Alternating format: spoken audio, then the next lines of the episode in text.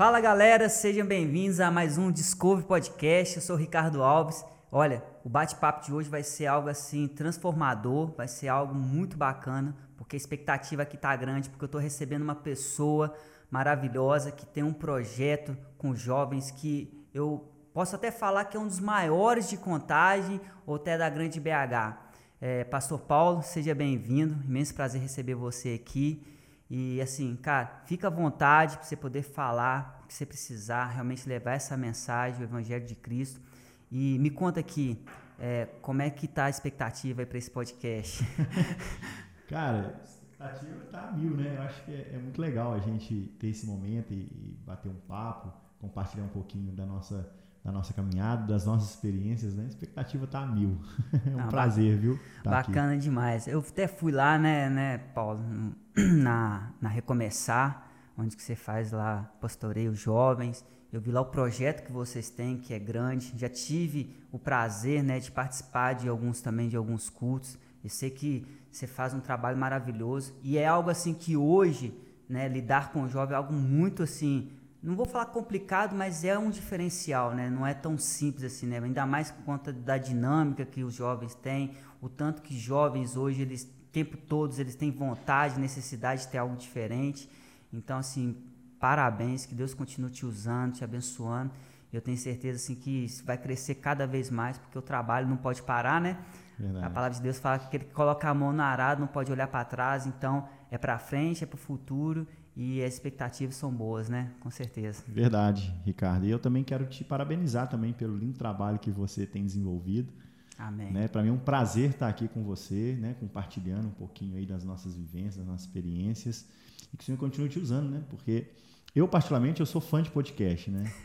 Tudo que eu faço desde o momento que eu acordo pela manhã, eu já eu já ligo um podcast, já gosto de ouvir, fazendo as minhas coisas, né? Se eu vou fazer alguma caminhada, né? E de repente um trecho mais longo, eu gosto muito, né? E eu acho que tem sido, você tem sido um canal, né? Para alcançar vidas através é, dessa ferramenta que hoje tem utilizado, muitas pessoas têm utilizado bastante, principalmente os jovens, né? Não, com certeza. E fica a dica, né? Tipo assim, além de estar no canal do YouTube, o podcast, a gente também tem o nosso canal no Spotify. Então, tipo, se você não quiser ver tal, esse negócio, mas se quiser escutar enquanto tá fazendo um exercício, correndo no carro, também tem lá nosso canal, Ricardo Alves UFC, e, tipo, é para poder abençoar mesmo, né? Criar esses canais que hoje é, tá aí à disposição para a gente realmente falar de Jesus, as pessoas realmente escutar algo bacana, diferente, e eu tenho certeza que acho que esse é o propósito e a gente tá correndo atrás e Deus está abençoando. Amém, amém, legal. Cara, eu tô querendo fazer um, um quebra-gelo com você, antes da gente começar a entrar no assunto do, desse podcast, assim, é algo simples, tá? Eu vou colocar aqui, na verdade, algumas muralhas, que eu oh. chamo de muralhas de Jericó. Tá? Legal. Tem aqui a nossa geração, tem aqui questão de negociar valores, e tem essa daqui que vai falar sobre depressão e suicídio. Bacana? Uau. É simples. Você derruba ou não derruba? tá? Sim. A muralha. Então, vamos falar dessas três, mas eu queria saber, por exemplo, escolhe uma e fala se você derruba ou não essa muralha. Então, vamos lá. É, cara, achei muito legal essa ideia. É, eu vou começar mantendo, mantendo. essa muralha, né? Certo. Que eu não, eu não vou derrubar ela, que é a nossa geração. Vou pegar em ordem aqui, né? Bacana. né? Eu acho que essa muralha ela tem que permanecer de pé, né? É até engraçado. É, a gente a gente tem um trabalho com jovens uma vez. Eu estava conversando com uma pessoa, a pessoa chegou e falou comigo assim, falou, ah, cara, eu acho que os jovens hoje da, da, da nossa geração estão muito dispersos e ah, os jovens não querem compromisso com o Senhor. Na mesma hora, cara, assim, eu é, eu truquei ele. Falei, cara, só me desculpar, mas eu não posso concordar com você. Ainda que a maioria das, do, dos jovens estejam nessa condição, existem aqueles que de fato querem compromisso com Deus, sabe? E na Bíblia, se a gente for olhar na história, né, é, Jesus ele não contou com a maioria, ele contou com uns poucos mesmo que tiveram a disposição de, de, de, de cumprir o ID dele, né? Deram uma resposta para o chamado de Jesus. Então, é, eu acredito que nessa geração, a nossa geração não é diferente. Né? Eu acredito na nossa geração, Deus tem levantado jovens com grande potencial, visionários, ocupando as áreas da, da sociedade. né, fazendo a diferença, é nisso que eu acredito, cara. Então, eu, é, apesar de né, eu ser suspeito, né, por eu caminhar com jovens, pastorear jovens, mas eu sou uma das pessoas que, que de fato acredita nessa geração e eu creio que eles foram levantados para de fato marcar essa nossa geração, cara. Então, essa muralha aí, ela vai permanecer de pé. Vai permanecer de pé, né? Não, eu assim, eu acho o seguinte, é, essa geração, por mais que o pessoal fale que é uma geração do mimimi, que o pessoal assim leva o corpo mole, assim, a gente a gente veio também, né? A gente nós somos jovens, né? Você é um, um, um pastor jovem que lidera jovens também. Sim. É lógico que a dinâmica que a gente vivia há 10, 15 anos atrás é diferente de hoje. E isso é em qualquer lugar, em qualquer coisa, porque as, realmente as gerações mudaram. E às vezes as pessoas ficam presas porque a geração mudou, é que eles têm que continuar utilizando as mesmas ferramentas, os mesmos métodos, as mesmas formas do que antigamente. Sim. Na verdade, sim, o evangélico ele continua o mesmo. Perfeito. A palavra continua o mesmo, mas a, o método, às vezes, de envolver, de levar, a gente realmente, a gente, o tempo todo a gente está fazendo isso na nossa vida, a gente está evoluindo. Então, não é porque é uma geração que hoje o pessoal considera como mimimi, que a gente tem que falar assim, não, é uma, uma geração que não tem mais futuro, tá não dá né? certo, está é. Descartado, é um pessoal que não tem compromisso com Deus. Pelo contrário, é o que você falou. Se tem, é, no meio de 10 pessoas, tem uma querendo fazer, cara, vai em cima dessa uma pessoa que quer fazer a obra de Deus, pega com ela, porque ela tem tudo para poder transformar né, a vida Sim. de outras pessoas que estão à volta dela. Não é por conta das nove que a gente vai deixar de amar, cuidar, continuar fazendo a obra de Deus. Verdade, cara. E assim, é, eu, eu pego muito como exemplo a vida de Daniel. Né? Daniel, quando ele foi levado com outros jovens né, para Babilônia, é, Daniel sozinho decidiu não se contaminar com as iguarias do rei. Né? No meio daqueles outros jovens, aqueles tantos de jovens que tinham, né? ele decidiu firmemente não se contaminar com as iguarias do rei. Ele era a minoria. E eu falo que Daniel ele foi fundamental na vida de Sadraque, Mesaque e Abednego. Né? Talvez os três eles não teriam a estrutura que Daniel teve de, no primeiro momento, é, decidir não se contaminar com, a, com as iguarias do rei, mas eles foram influenciados por Daniel e depois eles né, estiveram dispostos a passar pelo que fosse necessário né, em prol do próprio Senhor, né, quando eles foram lançados na fornalha, porque eles decidiram não se prostrar né, diante a estátua de Nabucodonosor e ponto. Né? Mas onde começou isso? Com uma decisão de um jovem. Né? Então, assim, é, eu sei que hoje realmente a, a, a, gente, a gente vive um, um tempo muito complicado, principalmente é, com a influência da mídia, né? É, hoje nas faculdades, nas escolas, é algo que está muito pesado. Só que a gente tem duas opções, sabe, Ricardo?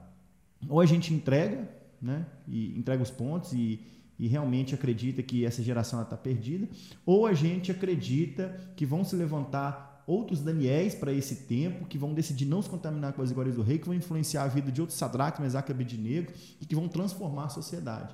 Aí não precisa de maioria. Né? A gente não precisa de muitos, ah. precisam de poucos que realmente decidem viver dessa forma. Por isso que é, eu mantenho essa muralha de pé, porque eu creio que dentro da nossa geração tem, tem alguns jovens aí que, que, que vão incendiar aí o, o, o, essa nossa geração e vão, em nome de Jesus, fazer a diferença, eu creio. Não, e a gente tem que ter esse firmamento, porque imagina, jovens de hoje vão ser os pastores de amanhã. Sim. Né? Os jovens de hoje vão ser aqueles que vão ter a responsabilidade de levar a palavra. Se a gente, nesse momento agora, não acreditar e não entregar algo sólido, algo realmente que eles possam absorver, compreender, queimar por isso, para poder falar assim: não, realmente eu amo Jesus, eu quero fazer a obra de Deus, eu tenho que ser responsável por isso, eu tenho que levar a palavra de Deus. Assim como as pessoas que vieram antes de mim fizeram também. Isso aí, isso né? aí. Acho que essa é a grande chave. Então a gente, tipo assim, não pode desistir. E hoje eu vejo que muitas igrejas não tem mais grupo de jovens. É, muitas igrejas deixaram né, se perder isso um pouco. Isso aí, Ricardo. Sem querer te cortar, cara, mas em cima desse raciocínio, é, cara, é muito mais fácil você jogar responsabilidade para um jovem, né? Ah, essa geração é isso, essa geração é assado né, e entregar os pontos do que você chamar a responsabilidade para si. Falei, cara, qual que é a influência que eu estou exercendo na vida deles? Qual que é o meu para casa que eu não estou cumprindo? Porque eles estão dessa forma, eu, eu creio que eu tenho uma responsabilidade nisso. Por que, que eu falo isso? Porque se o evangelho chegou até a mim, chegou até você nos dias de hoje, porque homens e mulheres de Deus decidiram dar a vida pelo evangelho. Não se contaminarem em meio a uma sociedade corrompida, em meio a um cenário totalmente adverso. Enfim, cara, eles decidiram, sabe? Pensando em quem? Pensando na próxima geração.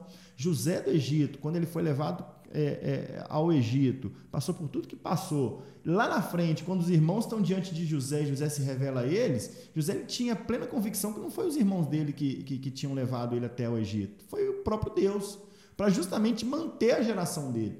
Sabe? Então eu, eu penso, ô Ricardo, que nós, nós temos uma responsabilidade com a nossa próxima geração. O que, que eu estou gerando? Né? É, eu gosto muito, cara. Eu, eu tenho um filho de três anos, Gaelzinho. E minha esposa, Ana Paula, né? Uma mulher que, uma mulher de Deus caminha comigo, me ajuda Amém. muito na caminhada. É uma bênção. Nós nos convertemos juntos, batizamos juntos, iniciamos o ministério juntos. E, e, eu, cara, eu tenho um, um, uma, um hábito de colocar o Gael aqui no meu, no meu ombro, né? E assim, todas as vezes que eu coloco o Gael no meu ombro, o Senhor me remete a isso.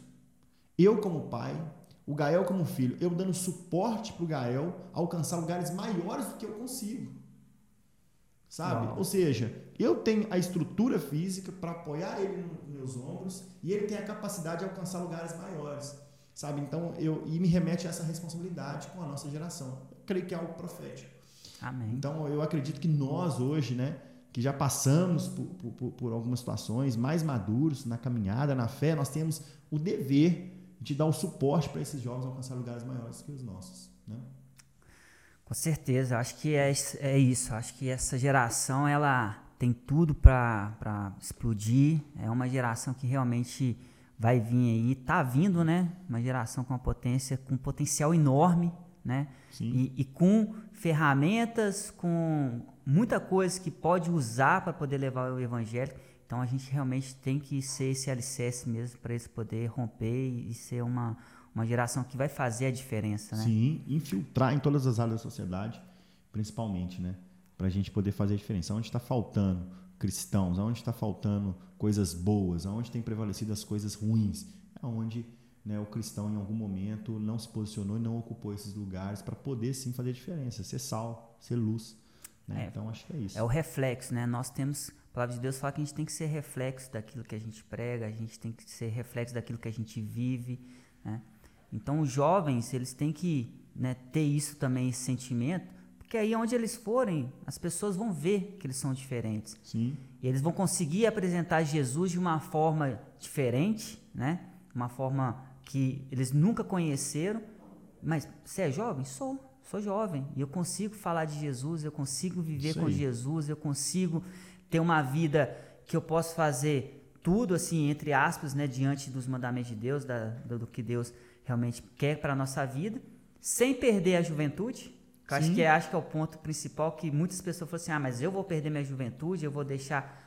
Não, você pode viajar, você pode curtir, você pode brincar, você pode fazer jogar videogame, você pode fazer várias coisas. Sim. Mas tudo tem ordem de essência e às vezes as pessoas querem extrapolar, né? Ir para um lado que depois tem as consequências grandes e às vezes as pessoas não, não, não querem entender isso, né? Verdade, verdade, Ricardo. Eu falo, cara, que eu me converti, eu tinha 21 anos, né? Hoje eu tô com 33, ou seja, são 12 anos aí na caminhada. E com certeza, é, os, os, melhores momentos da minha vida, é, as melhores amizades, é, as melhores experiências que eu tive foi na, na, minha caminhada como cristão, né? E eu tive momentos de alegria, né? Eu tive pessoas do meu lado que me deram é, o abraço que eu precisava, que me deram o suporte que eu precisava para eu ser inserido no meio. Nos momentos difíceis, eles também estavam ali me dando suporte. Né? Eu costumo dizer, cara, que a verdadeira liberdade ela consiste na capacidade de dizer não. Né? E, e hoje o jovem precisa entender isso, porque o que, que move hoje um, uma pessoa mais jovem é querer explorar, é, é, ele começar a ter acesso a algumas coisas e ele querer desfrutar daquilo ali. Né? E aí é colocado é, sobre as nossas vidas, sobre a vida da, da nossa juventude, que você precisa desfrutar da sua liberdade, quer poder fazer o que você quer na hora que você quer. Só que é o contrário. Né? E quando um jovem entende isso, ele começa a fazer a diferença. Né? E aí, como Daniel, Daniel decidiu não se contaminar ah, com as iguarias que eram servidas ali naquela época no palácio, é, tinha uma alimentação diferenciada e aquilo ali refletiu tanto no, no, no campo espiritual, pelo, pelo, pela, pela, decisão que ele tomou, quanto, quanto, também no campo físico. Né? Então, acho que essa é, essa é a chave, né? É o jovem ele entender o tempo dele, desfrutar daquilo que o Senhor tem para a vida dele enquanto jovem, né? Às vezes as pessoas queriam esperar, né, ficarem mais velhas, ter uma vivência maior para ir sim para a igreja. É. E hoje a gente consegue ter tudo isso na igreja. A gente tem, é, nós temos o nosso culto é, de juventude é numa sexta-feira, dez e meia da noite. Se deixar, os meninos ficam lá até 4, 5 horas da manhã após o culto, a gente tem uma praça de alimentação ali, e eles gostam de estar ali, eles têm prazer em estar ali. Né? É um ambiente diferente, Sim. descontraído. Tem um momento ali, né, que vai para o culto mesmo, louvar a Deus, Sim. escutar a palavra de Deus. Mas tem um momento de comunhão, que é algo que, tipo assim, é, é ótimo, né? É onde que o jovem realmente também fica à vontade, Verdade. quer, gosta. E é necessário, né? Porque essa juventude está mil por hora, então precisa também ter. E eu já vi lá, é, é enorme, né, o ambiente lá, o pessoal fica depois. E a igreja, ela tem que ser isso também, né? A igreja tem que ter esse momento de comunhão, tem que ter esse momento de lazer, de oportunidade de Sim. jovens conversar com jovens e, e, viver a vida mesmo, mas é com, né, diante de Deus, seguindo. Sim. Isso é muito bom, cara. Não tem coisa melhor de você estar na presença do Senhor, você estar desfrutando das coisas de Deus, tendo experiências que vão marcar a sua vida, do lado de amigos, pessoas que você vai levar para a vida toda né? E pessoas que, que de fato vão te ajudar na caminhada. Não estou falando que a pessoa que ainda não tem um entendimento, tal, de repente esse jovem tem algum outro amigo, tem um ciclo ali de relacionamento, seja na família, seja onde for. Estou falando né, para a gente se sentir melhor e para ele se sentir melhor do que os demais. Não. Mas tem algumas, é, algumas situações que elas são bem pontuais nas nossas vidas, né? algumas fases, e que é, ajuda muito quando a gente tem do lado uma pessoa que que ela tem uma, uma visão espiritual, que tem, ela tem uma maturidade para lidar com algumas situações, que te ajuda a não tomar decisões erradas, né? Te dá o suporte necessário para isso, enfim. Então, é. a igreja é o melhor lugar de se estar, né? Com certeza. não, até aproveitando. Mais jovem, melhor. Eu sei que você vai querer ir na ordem, mas só para a gente poder já emendar, tem um aqui que eu queria que você falasse desse para mim, que é negociar valores. Eu acho que acaba Sim. emendando um pouco sobre a nossa geração, e eu queria saber se você derruba ou não essa muralha. Que isso, cara. Essa aí também tem que ficar de pé. Negociar valores, fica de pé, cara. Colocar do ladinho. Colocar ela aqui, vou deixar essa aqui por último, Deixa então. Essa por último aí, essa muralha aí. Porque acho que, acho que emenda, né, o assunto. A gente está falando dessa é. geração e se a gente acredita nessa geração, é porque tem alguns valores que a gente não pode negociar. E Sim. aí, queria que você falasse um pouco sobre isso aí. Cara, é eu acredito que tudo aquilo que, que, que se perde o valor, coloca-se preço. Né? Às vezes a gente precisa, de, primeira coisa, é diferenciar. Eu falo isso muito com, com, com, os meninos, as pessoas que são um caminho próximo. Tem a diferença entre o que tem valor e o que tem preço. Né?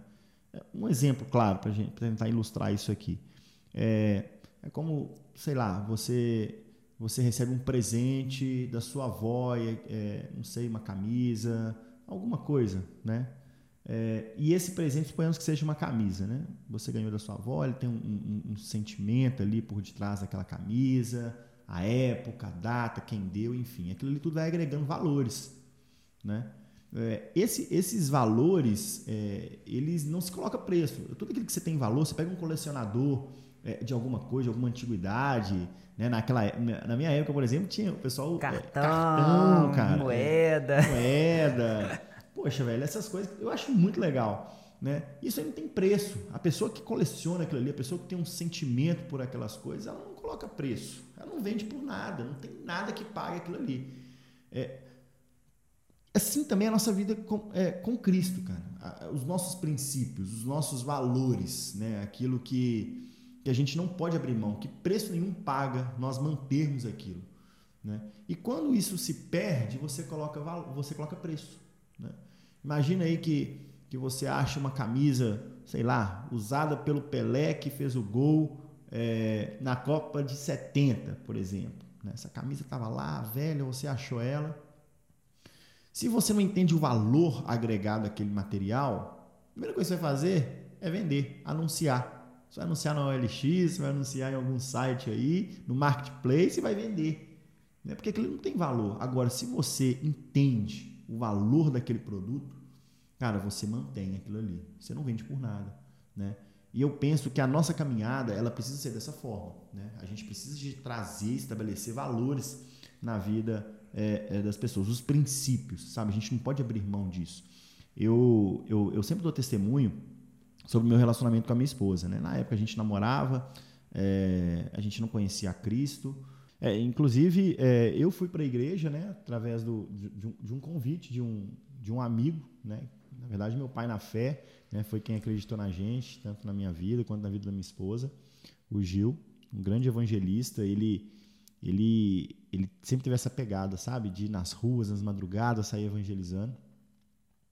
E eu vejo o quanto que isso aí foi, foi importante né? dentro, dentro, dentro da caminhada. Né?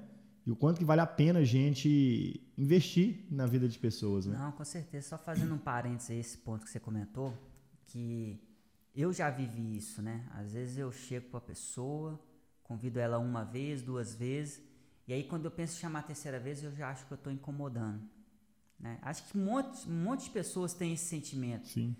E olha só para você ver, a insistência dele em acreditar que você poderia vir para a igreja, né? Ou seja, ele não desistiu de você, porque a palavra de Deus fala, água mole, né? Vai batendo, vai batendo, chega uma hora que ela penetra o coração, que ela vai e transforma a vida das pessoas. E a gente tem que ser assim. Porque lá fora o pessoal é chato, né? Se quer sair, te chama uma, duas vezes, vão, é vão, vão, eu pago para você e tal, não sei o quê e fica nessa pegada. E aí a gente, como cristão, que deveria também, né? Não é questão de ser chato ou não ser chato, mas se é uma alma, a palavra de Deus fala que há festa quando gente, né, uma alma é salva. Sim. E às vezes a gente, por pouco, né? Tipo, às vezes faltava um pouco ali para a pessoa falar assim, não, agora eu vou e como aconteceu com você. E às vezes a gente pega e para na segunda chamada, na, na terceira, Verdade. no convite. E, tipo assim, Deus tá falando assim, era só mais uma vez, ele ia aceitar. era só mais uma vez e, né? E a gente para. Então, tipo assim, olha como é que isso foi importante para sua vida. Ele não desistiu de você. Ele te chamou uma, duas, três vezes e até você aceitar. E hoje, né, por honra e glória do Senhor, você aceitou Jesus, é, sua esposa, que você comentou que foi os dois juntos, né? Sim, Você vai comentar caminhada. um pouco mais Sim. aí sobre a caminhada, como é que foi é, quando vocês aceitaram Jesus, mas e se ele tivesse parado? É, verdade. É. Verdade, eu acredito muito nisso, cara. Por isso a gente precisa realmente é, focar, cumprir o propósito, cumprir o id do Senhor, né? Porque eu acredito que é, Deus ele, ele vai nos usar para sermos resposta na vida de outras pessoas. Na verdade, é, algo que eu, que eu falo muito é que tudo aquilo que Deus tem sobre as nossas vidas não, não, não se limita somente a nós mesmos, né? tem a ver com outras pessoas que através de nós vão ser, vão ser alcançadas. Né? É. É. Mas essa parte de valores, assim, é, eu acho interessante a gente falar desse tema, de não negociar, porque a gente tem trocado Jesus por qualquer coisa, né? Sim. Na verdade, a gente tem trocado mais Jesus do que realmente falar assim, não, porque eu quero né? Porque eu realmente acredito, porque eu aceito Jesus. E a gente tem feito isso com um monte de coisa. Eu fico às vezes vendo assim é, pessoas, né? Tá ali na igreja, tá buscando a Deus, tá orando, e ali ela começa a pedir algo para Deus, e aí quando recebe aquilo de Deus, Deus já não é mais importante para ela. Ou seja, ela já negociou o valor dela, já Sim. trocou Jesus. Às vezes é um sítio. Tem, tem um sonho de ter um sítio. E às vezes sempre clamei para Deus ter um sítio, Deus vai lá e abençoa. Aí agora eu não posso ir mais no culto de domingo porque eu estava no sítio. É verdade. né? Ah, Deus, abre uma porta de uma faculdade para mim, eu estou precisando, tal, porque eu preciso melhorar de vida, preciso estudar, preciso. Amém. Isso faz parte da vida, faz parte da caminhada.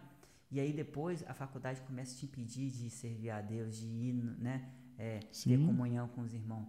Isso tudo é troca de valor. Isso é tudo. A gente está negociando Deus por coisas que Ele te deu. Verdade. Né? E essa questão é tão, é tão, é tão séria. Eu estava até falando, é, né, eu iniciei até dando esse testemunho sobre, sobre Ana Paula, sobre a minha esposa. Na verdade, na época a gente namorava, a gente veio de um, de um, de um namoro mundano. A gente não conhecia o Senhor. Viemos para a igreja juntos. Né? E, e aí a gente começou a estabelecer alguns valores né, para o nosso relacionamento. Sim. Né? E aí que, que, que eu, eu acredito que é a chave, isso em todas as áreas. Eu estou falando de relacionamento, mas entra dentro da sua faculdade, entra dentro da sua família, entra da, dentro da sua área é, profissional, enfim. Você estabeleceu o que de fato tem valor, você agregar valor para aquilo ali. Estabelecer através de quê? Através de princípios. né, que são os fundamentos. E a gente começou a fazer isso. Né? E aí aquilo ali foi, foi agregando valor, agregando valor, o fato de nós estarmos servindo ao Senhor, foi agregando valor o fato de nós é, termos experiências com Deus, né? o fato de nós estarmos ali envolvidos é, no ministério, servindo ali. Na época nós iniciamos o trabalho com adolescentes, na época na nossa igreja nem existia adolescentes até então. Então, assim, o nosso pastor, né, o pastor Ronaldo, que é uma bênção nas nossas vidas, ele acreditou na gente e, e, iniciou o projeto né, através das nossas vidas. A gente ainda era recém-convertido, mas a gente começou a agregar valor dentro daquilo ali. E aí, ele, através das nossas experiências, a gente falou: cara, a gente não, não tem como a gente abrir mão disso, não tem como a gente negociar isso. E aí entra no que você falou: muitas vezes nós perdemos a oportunidade de estar com a família.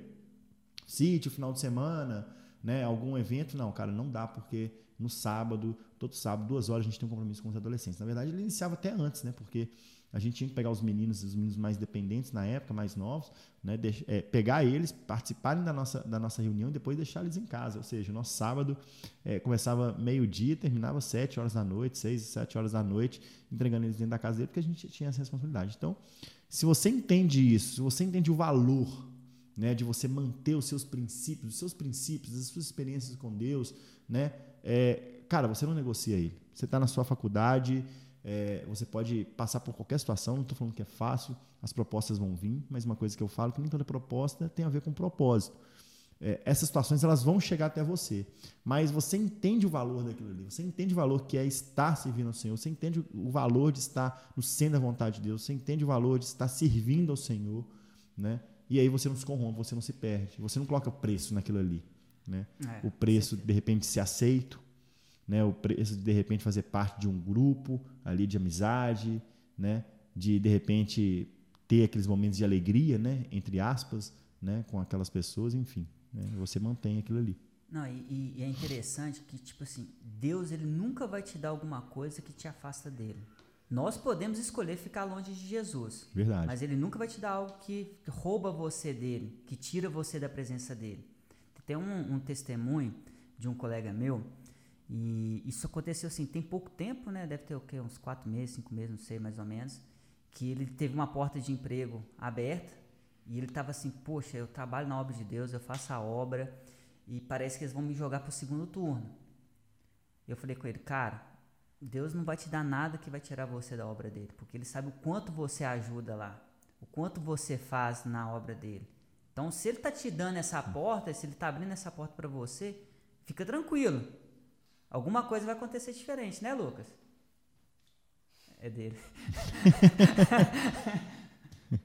então, é, eu até falei com ele, ó, cara, se Deus abriu essa porta para você, se Deus está te dando essa oportunidade, esse trabalho, fica tranquilo, porque Ele sabe o quanto que você faz na obra dele, o quanto que você trabalha. E aí o que aconteceu? Ele falou assim, cara, mas eu tô com medo, porque todo mundo que entra já cai no segundo turno, porque é muita sorte é quase que impossível alguém entrar e já ir pro primeiro turno. E, tipo, foi exatamente o que aconteceu. Que Legal. ele foi pro primeiro turno. E foi o único que foi de todos que foram contratados junto com ele. Então, a gente tem que acreditar né, que a gente tem princípio, que a gente tem valores e a gente não pode negociar. E se Deus te deu alguma coisa, não é para você trocar ele. Verdade. Se Deus te deu algo, é para você construir junto com ele, é diferente. Ali Deus está preparando coisas melhores que vão vir, coisas especiais que Ele quer, né? Porque o ser humano ele sonha até aqui. Aí na hora que termina nossos sonhos, vem Deus sonhando muito mais além do que a gente Verdade. pode imaginar. Né? Você, você falou algo interessante, né? Eu costumo dizer que a, a ótica né, de Deus ela é totalmente diferente da, da nossa, né, do homem. O homem é como se a gente estivesse aqui nesse, nesse local e a gente conseguisse contemplar só o que está à nossa vista. Né? A gente não consegue nem ver além da porta, além da parede. É, nesse mesmo local, Deus é como se ele estivesse acima. Né? Então ele tem acesso, não sei se você lembra daquele jogo The Sims. Já viu? Não. É um joguinho, era muito legal, cara, que você tinha que construir sua vida ali, entendeu? Você ia comprando os negócios, ia construindo sua casa e tal, tal, tal. É muito legal. É como se fosse uma simulação de, da, da, vida de alguém. Certo. E aí você sempre tinha aquela visão por de cima da casa, né? Você ia eh, aumentando os cômodos e tal, você ia construindo e tal. E eu vejo que é a visão de Deus. Então a gente tem uma visão muito limitada e Deus tem uma visão além da nossa, né? Então eh, vale a pena a gente realmente se submeter à ótica mais ampla, né? Que é a ótica de Deus e não a nossa, né? Ah, Deus sempre vai ver mais além do que a gente enxerga, né? Deus sempre vai querer algo pra gente que a gente às vezes nem nunca sequer imaginou ter um dia, sonhou ter um dia, né? Sim. Então, tipo, é, os planos de Deus são maiores que os nossos, o caminho que Deus tem traçado pra gente é mil vezes né, melhor do que o que a gente tem traçado. E a gente tem que confiar nisso. E aí, quando a gente entende isso, a gente não negocia os nossos valores. Verdade. Porque a gente sabe que se a gente estiver num momento difícil, Deus ele está trabalhando para tirar a gente dessa situação. Se Sim. Gente... Pode falar disso, cara. Lá, lá, é porque você falou algo, cara, e, e que me chamou a atenção é, sobre, sobre esse medo, né?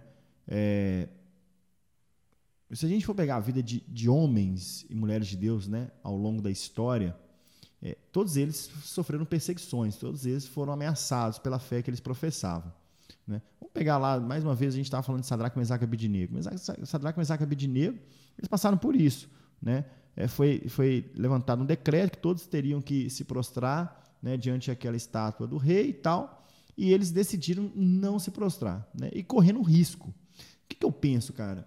É, eles, por que, que eles, eles não cederam? Porque o entendimento deles era muito maior do que o que eles conseguiam enxergar com os olhos, os olhos humanos. Né? E, e, a gente precisa hoje justamente buscar esse, esse tipo de entendimento, sabe? É, é aquela questão, falou, olha, eu, eu, tenho uma convicção tão grande de quem o Senhor é na minha vida, a experiência que eu tive com Deus é, me marcou de forma tão grande, é, é tão, tão forte, tão profunda, a ponto de eu assumir os riscos. Hoje, o problema é que, é, se a gente for analisar, as pessoas elas, elas não querem assumir riscos, elas, elas não querem colocar a sua pele é, em risco. Né? No empreendedorismo fala muito skin the game, né? É, as pessoas não querem, né? de uma forma geral. Né? Então, elas não querem, elas querem manter um lugar seguro. E, por isso, de repente, elas vão vender aquilo que de fato tem valor, porque elas não querem pagar o preço em relação a isso. Só que, uma vez que você se posiciona e você decide não se corromper, seja por qualquer coisa que for, o Senhor vai te sustentar. O Senhor vai te dar vitória, o Senhor vai te, vai, vai, vai te guardar, né? Foi o que aconteceu com, com, com esses jovens, né? Não, e, e, e, o legal de tudo, tem uma coisa assim que eu penso assim que tem acontecido muito hoje, né? O que, que é a fé, né? É tratar as coisas que não são, né? aquilo que a gente não pode ver como se já está sendo construído, como Sim. Deus já está realizando. Só que as pessoas falam muito em querer viver milagres, as pessoas falam muito que têm fé, só que o tempo todo elas estão criando alicerces para não ter que depender da fé, criando bases para não ter que viver um milagre. Ou Sim. seja, elas estão, tipo assim, eu estou juntando dinheiro na poupança, estou fazendo um monte de investimento porque eu não quero depender de um milagre financeiro na minha vida. Isso é a gente colocar, às vezes, em xeque o que, que Deus pode fazer por nós. Verdade. Né? Eu sei que é difícil da gente entender isso, porque o tempo todo a nossa cultura, a nossa geração fala que você tem que né, prevenir, você já tem que se estruturar, que você tem que ter isso, adquirir isso, adquirir aquilo. Mas isso também, em contrapartida, fala que a gente não confia naquele Deus que a gente serve. Porque todo momento que eu estou criando estrutura para não depender de Deus, significa que eu não confio o que, que Deus pode fazer na minha vida. Né? Verdade, né? verdade. Então vamos lá pro próximo? Bora, vamos lá. Bom, o próximo vai falar sobre a muralha do suicídio e depressão. É, isso aí, cara. Isso aí tem que derrubar ela, né? Como é que derruba essa muralha aqui? Dá um murro nela. Traçalha, quebra, dá um karatê. Ou senão a gente pode fazer igualzinho Josué, nadar sete Verdade, voltas aí, cara. cantando, louvando a Deus. Que essa e ela vai cair vai por chão. terra. E tem algo profético nisso, né? Cara, é, inclusive esse mês né, é um mês de conscientização né, é, de setembro amarelo contra o suicídio. Né? A gente sabe é, que uma das causas do suicídio é, é a própria depressão. Né? É, e eu vejo o quanto que é importante a gente derrubar essa muralha. Né? É, a nossa igreja, não somente nesse período de, do Setembro Amarelo, que nós fizemos várias ações, várias atividades semanais, né, é, com, com palestras, com psicólogos, tratando sobre o assunto, né, é, além do campo espiritual, da, da, da questão é, mesmo clínica, né, é, que leva a pessoa ao suicídio. Uma coisa que eu acredito muito que o suicídio, quando a pessoa chega nesse ponto, ela não quer se matar, ela quer, na verdade, interromper uma dor que ela está sentindo, ela não sabe como fazer isso. Né? E isso também não depende é, nem do cenário que a pessoa vive. Né? É, eu pego muito como exemplo a vida de Elias. Elias, ele depois que ele ele, ele é, venceu os profetas de Baal, né? Ele derrotou todos aqueles profetas e, e, e no outro cenário, sob a ameaça da, da Jezabel, ele vai para um lugar, ele se afasta e pede a morte. Então, tipo assim, cara, ele, ele veio de um, de um, de um cenário de vitória. Né? E por que ele, ele chegou nesse ponto? Ele foi para a caverna, né? Você tá entendendo, cara? É, eu penso, cara, que é, todo mundo tem o seu dia mal, né? Tem seus momentos de fraqueza. E nesses momentos que você está mais fraco, tem dia que você está mais forte, você suporta algumas coisas. Mas tem dias e tem momentos da vida é, que você está mais fraco, né? Aí você absorve, né? O, golpe, o golpe você sente mais e, e aí você começa a perder a, a, a, o seu campo de visão, né? Você já acha que já não tem mais saída, você não consegue ver saída, né? E a situação ela vai, ela vai te, te ela vai te sufocando a ponto de você realmente chegar como, é, como Elias, né? pedir a morte. Mas por que a morte? Porque você quer acabar com, com aquela dor. E uma das coisas que a gente vê que é, é de fundamental importância para o combate ao suicídio é essa pessoa se abrir de alguma forma e ter pessoas pra, pra, em que ela possa contar. Eu costumo dizer muito, principalmente no ambiente de igreja, que é um ambiente de relacionamentos, né? É, a igreja, por isso que eu falo que é, importante a gente congregar porque. Comunhão, né? Comunhão, cara. A comunhão ela, é, ela é o combustível da vida de qualquer cristão. Né? É, e dentro disso, é, é, muito fácil você perceber uma pessoa que chega na igreja, de repente ela é visitante, tem pouco tempo que ela congrega ali, ela não conhece as pessoas, é, a igreja ela vai crescendo, vai aumentando o número de pessoas, naturalmente vão formando ali os grupos de é, que as pessoas se identificam, vão conversando, e aquela pessoa que chega, se ela não consegue se conectar por qualquer motivo que seja, você percebe que ela vai ficando de lado, ela vai ficando retraída. E nós que já estamos, as pessoas que já estão ali, que já fazem parte ali do, é, é, do cotidiano da igreja, nós temos como é, obrigação, talvez o dever, eu acho que essa é a palavra, é, de chegar até essas pessoas. Né? De chegar até essa pessoa, pergunta é, como é que ela está, é, está precisando de alguma coisa, deixa ali seu contato, mantém um, um, vínculo com ela ali inicial, né? pelo menos uma semana, depois pega, insere essa pessoa é, no seu meio de convívio e depois vai começar a conhecer essa pessoa, a história dessa pessoa. E é bem provável que dentro né, dessas pessoas que você vai abordar, tem algumas que estão nesse ponto de suicídio. A nossa igreja mesmo, não somente nesse período agora de setembro, mas Deus usa a vida do nosso pastor muito em relação a isso. Né? Pessoas que chegaram na igreja pensando em suicidir, pensando em suicidar, pensando em tirar sua própria vida. Né? E através de um apelo, através de uma oração, essa pessoa ela vai à frente, né? reconhece o seu estado. Eu costumo dizer que são dois pontos fundamentais para a transformação na vida de qualquer pessoa, que é o primeiro passo a ser dado é posicionar, é querer, desculpa, e o segundo passo é o posicionar. Então, primeiro você quer, não, eu quero realmente, essa palavra veio em direção à minha vida, eu quero uma mudança de vida, eu quero uma mudança de postura, uma mentalidade nova. E o segundo ponto é o se posicionar. É quando é, o nosso pastor ele faz o apelo e a gente ali também nos cultos faz o apelo e essa pessoa ela vai na direção do altar, né, reconhecendo e se entrega diante de Deus. Né? Naquele momento eu creio muito numa cura. Né? Essa pessoa que de repente não via saída, ela começar a enxergar. Porque o que, o, o que aquele anjo fez com Elias foi isso. O anjo do Senhor ele se aproxima de Elias, chama é, dá o alimento que ele precisa, né, dá o, a, o suprimento que ele necessitava para ele continuar a caminhada. Falou, olha, descansa, come, bebe, e porque a caminhada é longa, ou seja, é, tem ainda um, um, caminho a ser percorrido. Né? Então, eu acho que essa muralha, em todo tempo, nós precisamos de derrubar, porque tem muitas pessoas que estão nessa condição. Talvez até é, aparentemente estão bem, né? estão vestindo bem, né? estão ali é, se relacionando com um sorriso no rosto, um sorriso né? no rosto mas pode estar aí passando por uma depressão e pensando em suicidar. Né? É, você falou um negócio importante que eu também penso da mesma maneira, que a pessoa não é que ela quer tirar a própria vida, né? não é que ela não quer viver mais, mas a vontade de acabar com aquela dor, com aquele sentimento que está consumindo ela é tão grande que o único caminho que ela enxerga Sim, é se matar. É se matar. E aí quando a gente entra, né, levando essa palavra, é, essa conscientização, uma ajuda, na verdade, porque tem tantas pessoas correndo aí e, na verdade, elas estão precisando de ajuda, né? Verdade. Elas estão sofrendo, mas é porque elas não têm um, um ombro amigo para poder conversar, não tem uma pessoa para poder se abrir.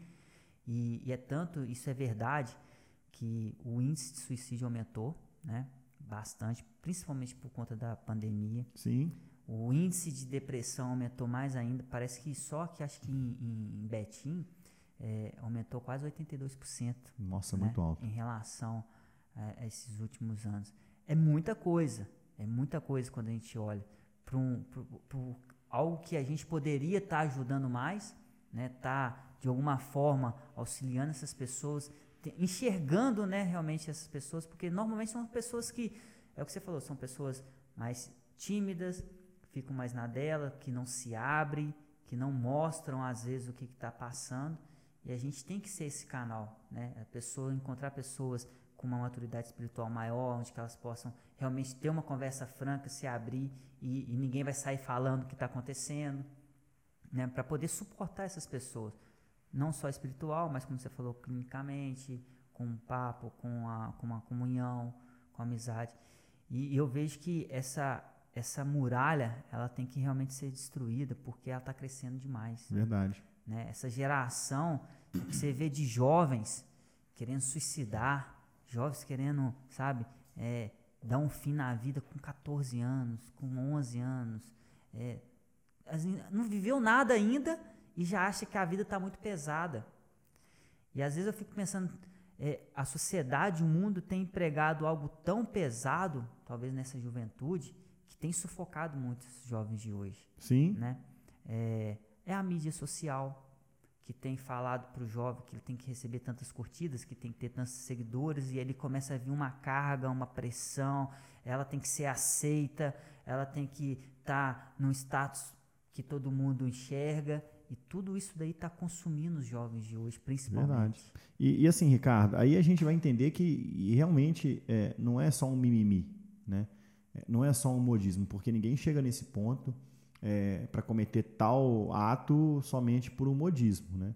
É porque realmente é, foi colocado uma, uma opressão, um peso é, tão grande na vida dessa pessoa, de alguma forma, e por alguns meios, né? você mesmo disse, é, mídias sociais, hoje que é muito pesado, a, a mídia de uma forma geral, né? dentro da, da, da, dos próprios ciclos de amizade, que essa pessoa não suporta. Né? A gente está falando aí de uma, de uma pandemia é, que por mais que, graças a Deus por isso, eu costumo dizer que toda semana que a gente tem a oportunidade de encontrar, de ir na igreja, é, congregar, encontrar com os amigos, é motivo de, de, de, nos alegrarmos.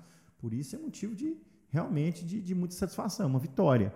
É, e assim, é, eu penso, cara, que o, o fato de é, do suicídio em si, né, a pessoa chegar chegar nesse ponto, ela ela ela passou por um, por um processo né, de pressão. Foi colocado algo sobre a vida dela e, e exigiu dela uma resposta.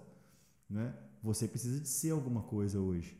Né? Você precisa de demonstrar que você está bem através é, de uma curtida, através de uma aceitação na mídia social. E se isso não acontece, a gente pega aí a própria pandemia. A pandemia a gente vai começar a é, é, ver os resultados do, do que, que ela causou é, daqui em diante, quando é, as coisas começarem a normalizar. E aí sim vão vir as consequências mentais, né, psicológicas, né, essa pressão, esse, esse medo, né, situações que a gente nunca imaginou viver, o que a gente já imaginava que seria pesado, dois meses é, dentro de casa, que era no primeiro momento a primeira previsão, né, já vão para mais de dois anos, quase dois anos, melhor dizendo, agora que as coisas estão começando a normalizar através dessa vacina, enfim, é, fecha, abre, pode, não pode, limitação de pessoas, limitação de horário, aquilo que você fazia, que tinha como hábito, você já não pode mais, aquilo que te dava prazer, você foi, é, você foi impedido de, de, de, fazer, enfim, isso aí né, vai acarretar, assim, é, vários problemas psicológicos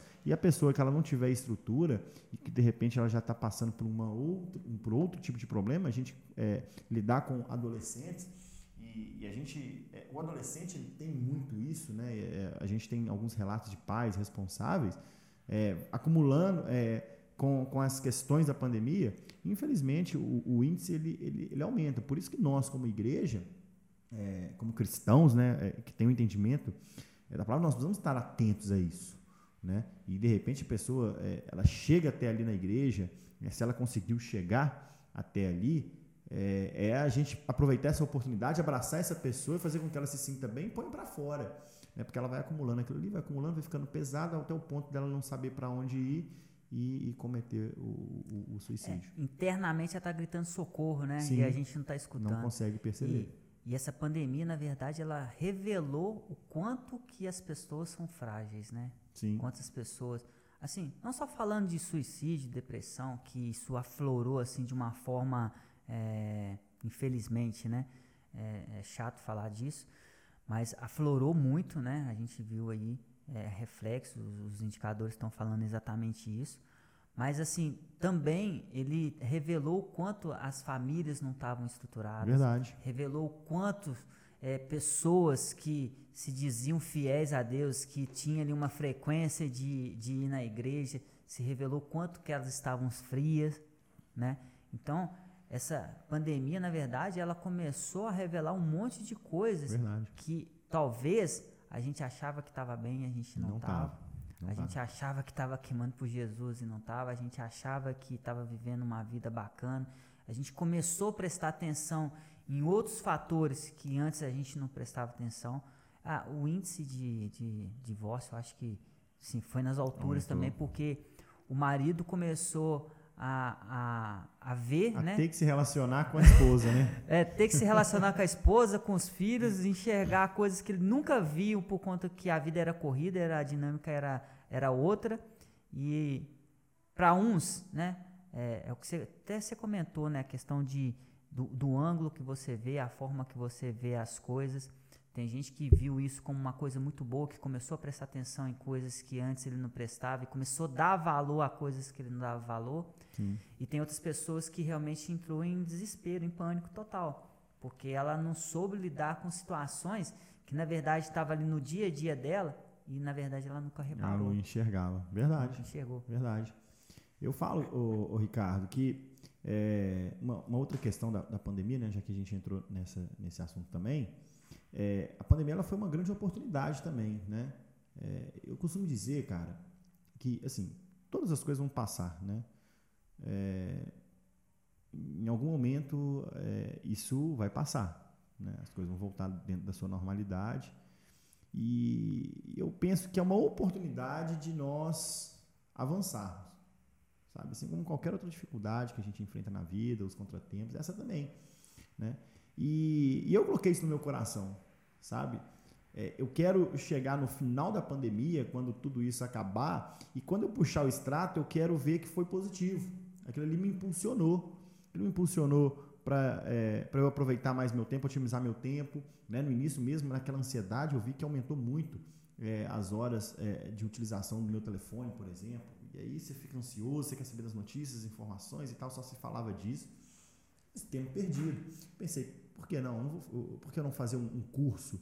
E aí começaram a, a ser disponibilizados vários cursos é, é, gratuitos, né? É, com certificados. Eu falei, cara, eu vou fazer. Por que não? É, eu comecei a pensar, a, a, ampliar a minha ótica. Eu falei, de, de duas uma, ou eu morro diante da situação, ou eu vou avançar. Né? Então, eu creio também que é, nós precisamos de, de, de, de, aproveitar esse momento, né? momento de crise, porque se a gente for olhar na, também na Bíblia, né? ao longo aí da, é, dos anos, Deus sempre usou situações de crise para honrar os teus filhos, né? para trazer a provisão, para manifestar a glória dele. Né? E não é diferente nesse tempo que a gente está vivendo. Né? Eu acho que você falou um ponto interessante demais, que a forma né, que a gente lida com a situação, basicamente foi isso que você falou. Você olhou para a pandemia e você falou assim, eu posso me acomodar nela e deixar ela me levar, ou eu posso ver oportunidade na, na pandemia, na situação que eu estou vivendo e tentar fazer algo diferente, né? aproveitar melhor meu tempo. E aí me remeteu aqui um, um, um não sei se você já escutou, né? Acontece muitas pessoas fazendo isso em, em, em eventos, que conta uma historinha do, de uma empresa que era dona de, de, de, uma loja de sapatos, né? Uma empresa de sapatos, tênis, esses negócios. E ela mandou dois consultores para a Índia. Né? Aí chegou lá na Índia, Passou uma hora, duas horas, ligou o primeiro consultor. Cancela toda a produção, porque aqui na Índia ninguém usa sapato.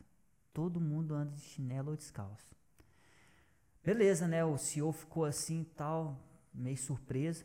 Mas passou cinco horas depois, o outro consultor liga, triplica o pedido de sapato, porque aqui na Índia ninguém usa sapato. Legal. Ou seja, a mesma situação com, com dois diferentes. pontos diferentes. Né? Creio muito nisso. É o que você falou. Eu quero sair com extrato positivo. Eu quero sair dessa pandemia falando, cara, eu consegui realizar isso, eu consegui fazer isso, eu consegui, sabe, mudar isso. E exatamente a forma que a gente enxerga as coisas faz total diferença na nossa Sim. vida. Eu costumo dizer, cara, que as pessoas elas, elas, elas não se conectam com aquilo que, que você ostenta, né? É, a gente até vê algumas pessoas ostentando é, alguma coisa na internet e tal. As pessoas não se conectam com aquilo ali. Muito pelo contrário, aquilo ali distancia ainda mais as pessoas, né? Porque está totalmente fora da realidade e não gera na pessoa uma perspectiva. Muito pelo contrário, se a gente for analisar, é, dependendo do que a pessoa é, consome nas redes sociais, né, de quem ela acompanha, segue e essa pessoa ostenta, aquilo ali gera uma depressão, uma frustração na pessoa. As pessoas elas se conectam com as suas superações. Então, é, se você colocar é, é, dois cenários, um cenário de uma pessoa que está ostentando com um carro, com uma casa, com o que quer que seja, e ao lado você colocar uma pessoa que, que venceu algum tipo de dificuldade, seja ela qual for, as pessoas elas vão se conectar muito mais, porque aquilo ali vai, de certa forma, gerar na pessoa uma perspectiva. Vai ativar a fé daquela pessoa. Cara, se, se o Ricardo conseguiu, se o Paulo conseguiu, enfim, se essas pessoas passaram por situações que são parecidas com a que eu estou passando e elas venceram, aquilo ali também mostra que eu de fato posso vencer também. Entendeu? Então, é, eu penso, cara, que a gente precisa de valorizar é, os nossos, as nossas superações. E a pandemia é um cenário propício para isso. Né? De alguma forma, é, nós fomos afetados diretamente ou indiretamente, conhecemos alguém que foi afetado.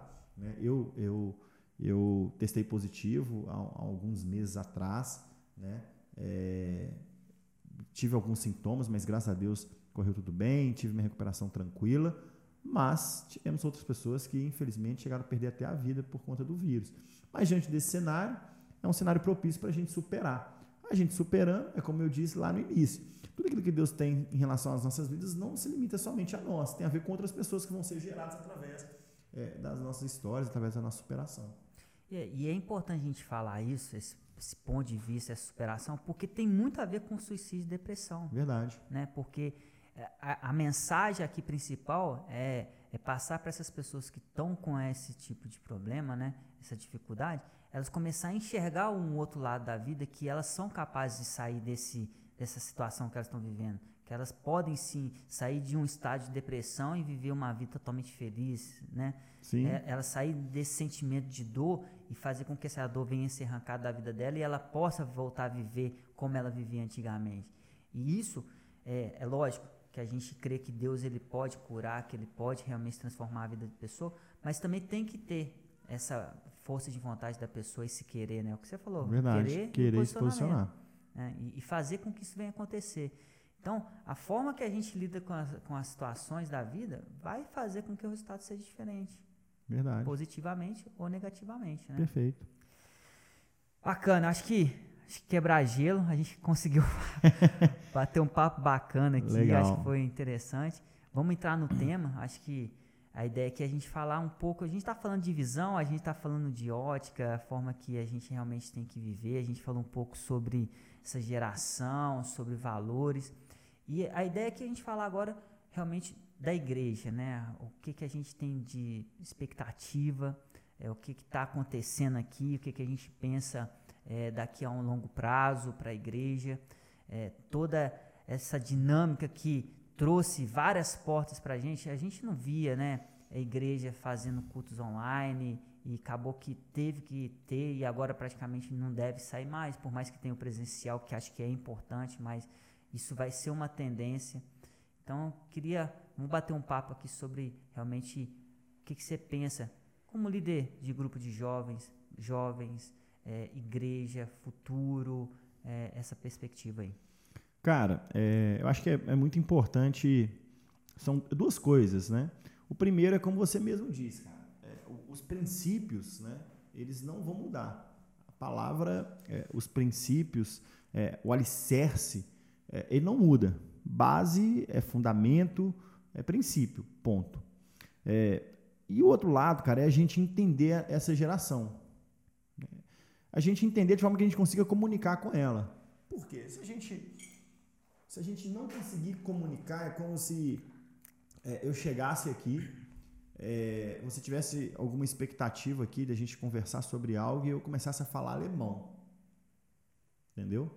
Eu estou falando sobre o tema, a sua ideia é que a gente discuta o tema, só que a minha língua faz com que você não entenda nada. E aí eu, eu, eu, imagino a pessoa que, que vai estar ouvindo, ela vai começar a falar, mas o que, que esse cara está falando? Que, não estou entendendo nada. Naturalmente essa pessoa vai deixar de, de assistir, vai deixar de ouvir.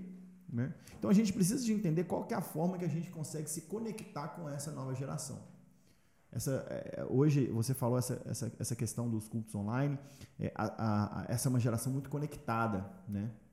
E quer queira, quer não, inconscientemente também a gente, a gente se adequa a isso. Eu vou dar um exemplo claro. Antigamente, é, na nossa época ainda, né?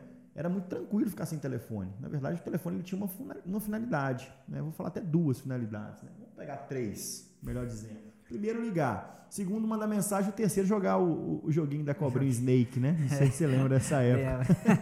Eram essas três funções, cara. Entendeu? E, e hoje, e detalhe, você não, não, tinha uma dependência da internet, né? Eu, eu lembro que é, eu desfrutava da internet a partir da sexta-feira, meia-noite, até no domingo, até domingo, né? Seis horas da manhã, a eu acho. Né? Meia-noite. Né? Aquela que fazia aquele barulhinho. Né? E, tal, e que ainda ocupava a linha do telefone ainda. Então, né? A internet lenta para você fazer alguma coisa ali e tal. Hoje não, hoje se, se a sua internet cai por algum motivo, você fica incomunicável. Você acha que você está dentro, você está no meio de uma ilha deserta, entendeu? Você, você, você começa a ficar angustiado, né? Porque nesse mesmo tempo tem pessoas que já estão mandando mensagem para você no WhatsApp, já querendo uma resposta, está tá, tá, tratando, tratando alguma coisa, é, não só com uma pessoa, mas com várias pessoas, né? Esperando respostas e, e também dando respostas, enfim. Você desconectando, você fica totalmente à mercê. Então, assim, é, da mesma forma, eu, eu penso que é, a igreja, ela ela está conectada, ela precisa de se conectar. Essa geração hoje é uma geração que ela sente a necessidade de se conectar de forma rápida, né? E aí a gente pega como exemplo a questão crescente dos cultos online, né? Em que as pessoas, aonde elas estiverem, elas conseguem, elas conseguem assistir o, os cultos. Ah, me falar, ah, mas isso vai fazer com que as pessoas deixem de, de, de, congregar e comecem a assistir os cultos online. Eu acredito que não. Porque nós vivemos isso na, na, pandemia. No primeiro momento era uma novidade, ok, legal, culto online, talvez possa ser mais, é, mais cômodo ficar na minha casa assistindo culto online. Só que vai chegar um certo momento que as pessoas elas vão sentir falta daquilo que é natural, que é do ser humano, que é o relacionamento. Entendeu? Então, naturalmente, elas vão perceber que aquilo não é o suficiente. Em algum momento, sim, está numa viagem, teve algum imprevisto, pelo menos ela consegue assistir o culto, cultuar o Senhor, isso não impede ela ouvir a palavra. Paliativo, né? Mas não vai ser o principal. Porque o principal está no relacionar. E a gente percebe isso, a gente está começando a viver isso agora. Né? É, a gente percebe que conforme a pandemia ela vai, ela vai controlando através da vacina, enfim, os, os, os índices vão caindo, as pessoas elas vão chegando na igreja. Porque elas sentem falta disso, elas não aguentam mais. O que antes, no início da pandemia, era algo que acontecia muito, as lives, as várias lives que aconteciam é, no Instagram, é, hoje já as pessoas não conseguem ficar tanto ali fazendo uma live, ficar muito tempo na live. Elas preferem se relacionar. Então elas já estão, elas estão cansadas, né? É, talvez aquilo que foi em excesso, que eu acredito que elas ainda vão absorver e aquilo ali vai ser útil em algum momento.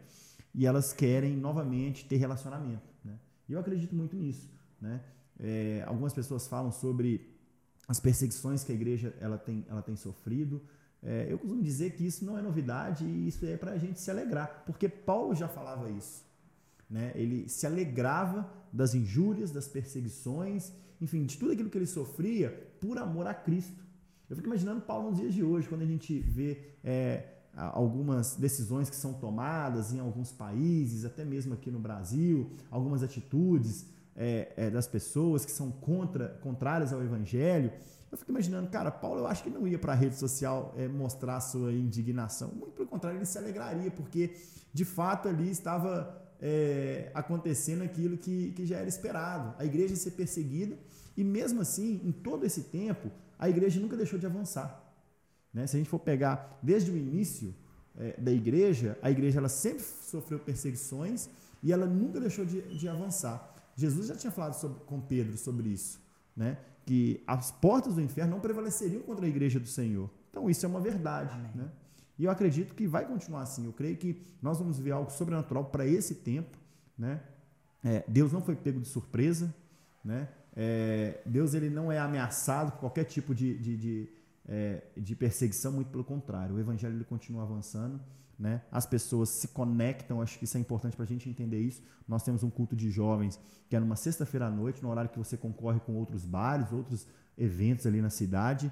É, o nosso culto é um culto bem dinâmico, é, de forma que a gente traga palavra, traga fundamentos, mas que a gente consiga alcançar e fazer com que esses jovens eles absorvam o que está sendo falado, o que está sendo proposto naquele culto. E através disso é, tem a, a, a, renovação, a restauração é, da vida espiritual deles, enfim.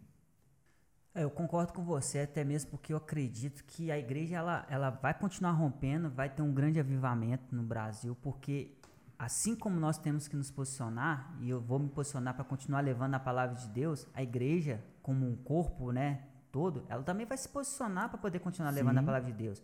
E aí vai depender de cada, né, de cada líder querer se posicionar e realmente continuar indiferente do que é, aconteceu na, lá nos Estados Unidos, aconteceu em outros países da Europa, que hoje praticamente muitas pessoas viveu um avivamento e depois se esfriaram. esfriaram. A gente não pode deixar isso acontecer né? Porque isso significa que é, é uma lição aprendida e a gente não pode cometer também o mesmo erro. Então acredito que tudo vai depender de como que a gente vai se posicionar daqui para frente, para não ser um oba-oba, né? Para não ser só mais um momento, mas sim algo é, totalmente estruturado, algo que realmente a gente consiga colocar em prática e manter, né? Sustentar aquilo que a gente está levando para de Deus. Eu creio muito nisso, Ricardo. É, a gente pega como exemplo é, a igreja perseguida né, no Oriente Médio, é, nos países que são extremamente é, restritos né, em relação ao evangelho, sempre vai ter um missionário ali né, disposto a viver e a morrer pelo evangelho, de forma que o evangelho consiga alcançar mais pessoas. Né? Então, isso não para a igreja. Né? É, eu acho que nenhuma situação é, externa para né, é, a igreja, a igreja do Senhor. Nós precisamos de, de, de usar de tudo aquilo que a gente está vivendo, né?